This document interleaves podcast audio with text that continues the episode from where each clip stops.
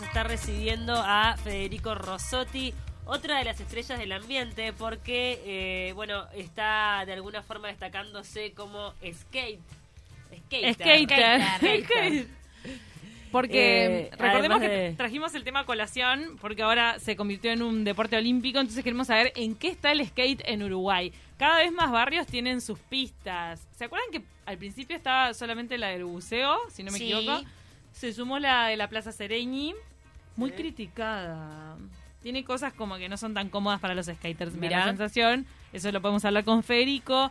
Ahora hay una en el Prado, hace pocos años se, se inauguró una en el Prado, pero como que va ganando terreno. Si no, los chiquilines, si no tienen pista, agarran las escaleras de cualquier edificio y los rampen todo. Además, Cin- Federico... Cinemateca, por ejemplo. Ah, sí. Sí. Ese es Disneylandia Cinemateca para ellos. Disneylandia. Ese es la eh, torre para del los CAF, no, de la Comisión Andina de Fomento. Sí. CAF.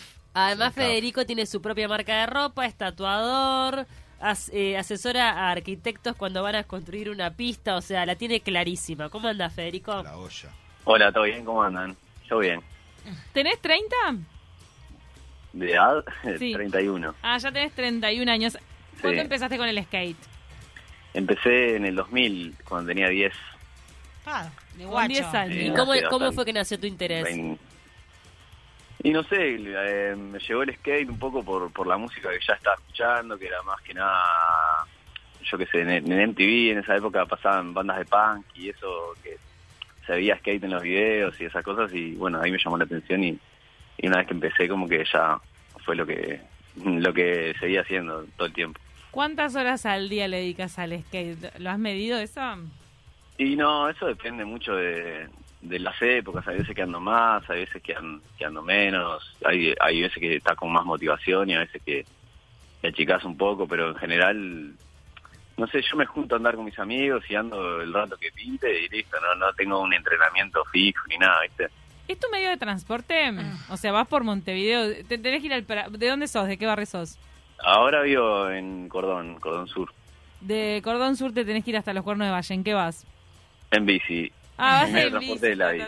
Sí, Qué no, bien. no uso el skate, es el medio de transporte. Realmente Mon- Montevideo no es una ciudad muy buena para transportarse en skate porque las calles no están muy bien cuidadas. Una hora están como pavimentando va- varias nuevas y eso está bueno, pero en general si las calles están muy rugosas no está bueno el skate para, para moverse. Fede, ¿cómo arrancaste con el deporte? Porque quienes hacen skate es un poco una pandilla, como los amigos, como que tienen su grupito de que salen a andar en, en, en patineta, sea skate o longboard. ¿Cómo arrancás vos a los 10 años siendo un pibe? Y bueno, y ahora este que se, que se incluyen los Juegos Olímpicos, ¿qué te parece también eso? Mirá, yo arranqué en, cuando, viví, eh, cuando tenía 10 años vivía en Villa Española y arranqué allá, y había muy poca gente, pero fue un boom y una vez que uno o dos de nosotros empezaron a tener skate, Claro. el barrio se empezó a llenar y mi padre que era herrero me hacía barandas, entonces lo sacábamos. Ah, listo. Ah. Poníamos Sos el hijo del herrero, Tenías claro. tu propia baranda, baranda. para reventar. Y sí, le poníamos barandas en la puerta de mi casa, eso fue un montón de andar ahí en el barrio.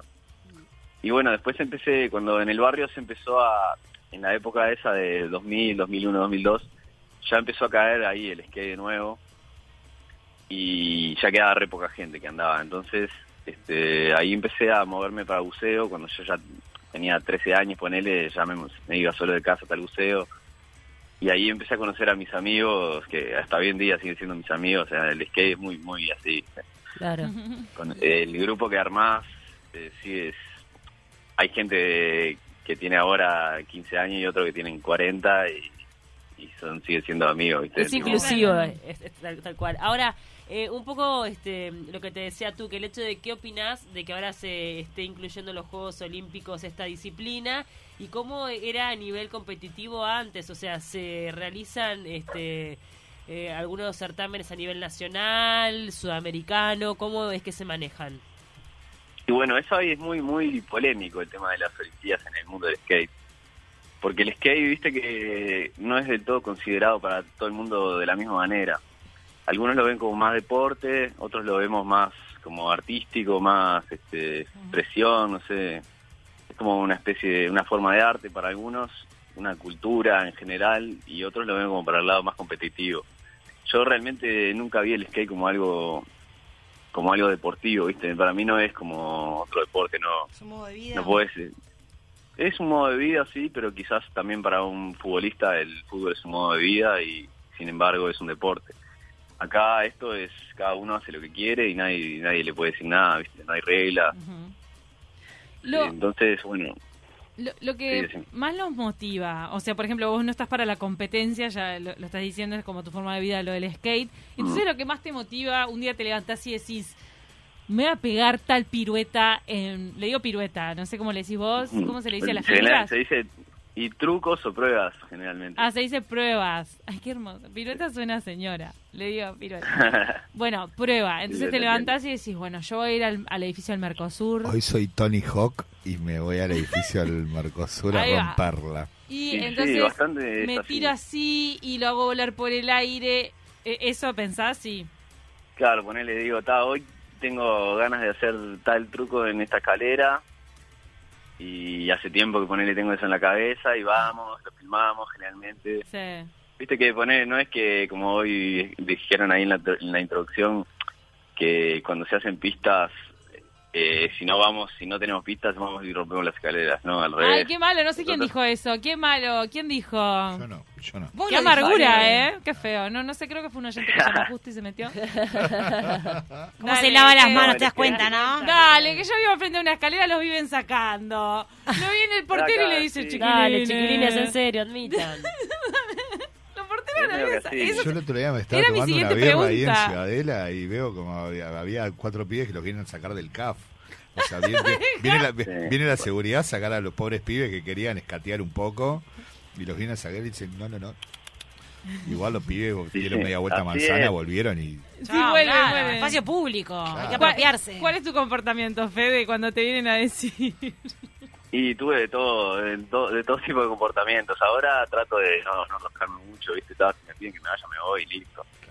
Pero, mm, Pero eso es una ta- constante que te piden. En, en Claro, varios momentos sí, te piden sí, que te siempre. vayas. Siempre, o sea, hemos terminado con mis amigas por andar en No. skate. Ha, ha pasado. ¿Qué fue lo más loco que te pasó, Fede? fue. Y nada, eh, no sé, ta, que no sé.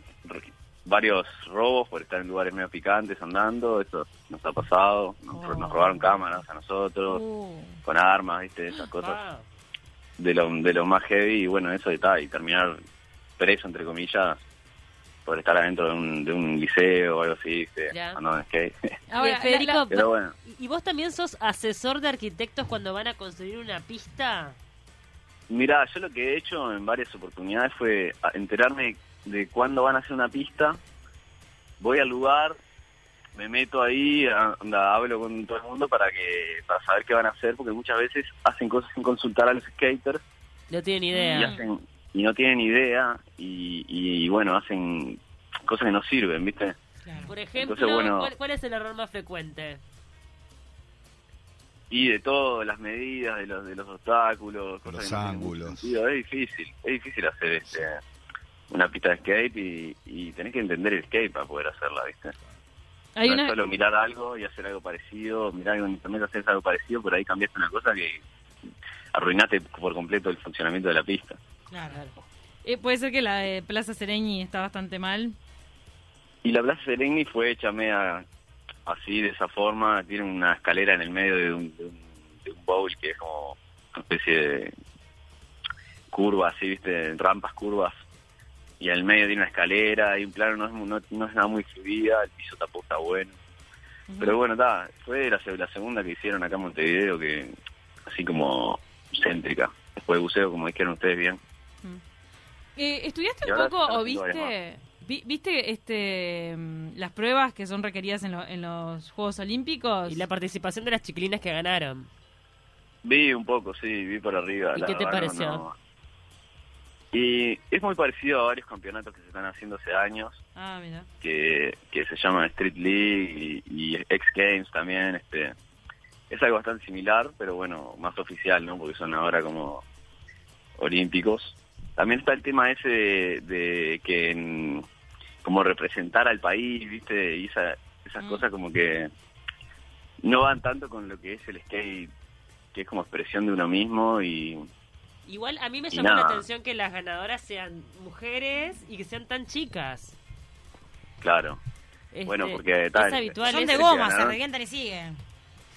Sí, sí, eso es, el skate es así, hay que levantarse, no te caes. A mí cuando... te- Te digo la prueba que me vuelve loca, que me ha pasado de ir a algunos bares que tienen prendido ESPN en las pruebas de skate.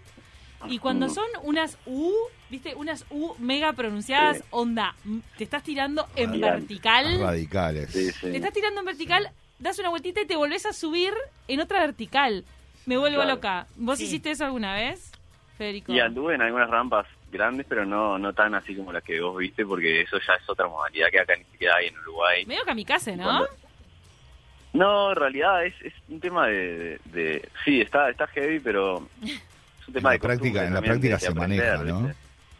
Sí, es otro otro modo de andar. Es. También anda con protecciones, ¿viste? Claro. Con, Ahí con va, casco, rodillera. Tal vez no morís. cuando caen.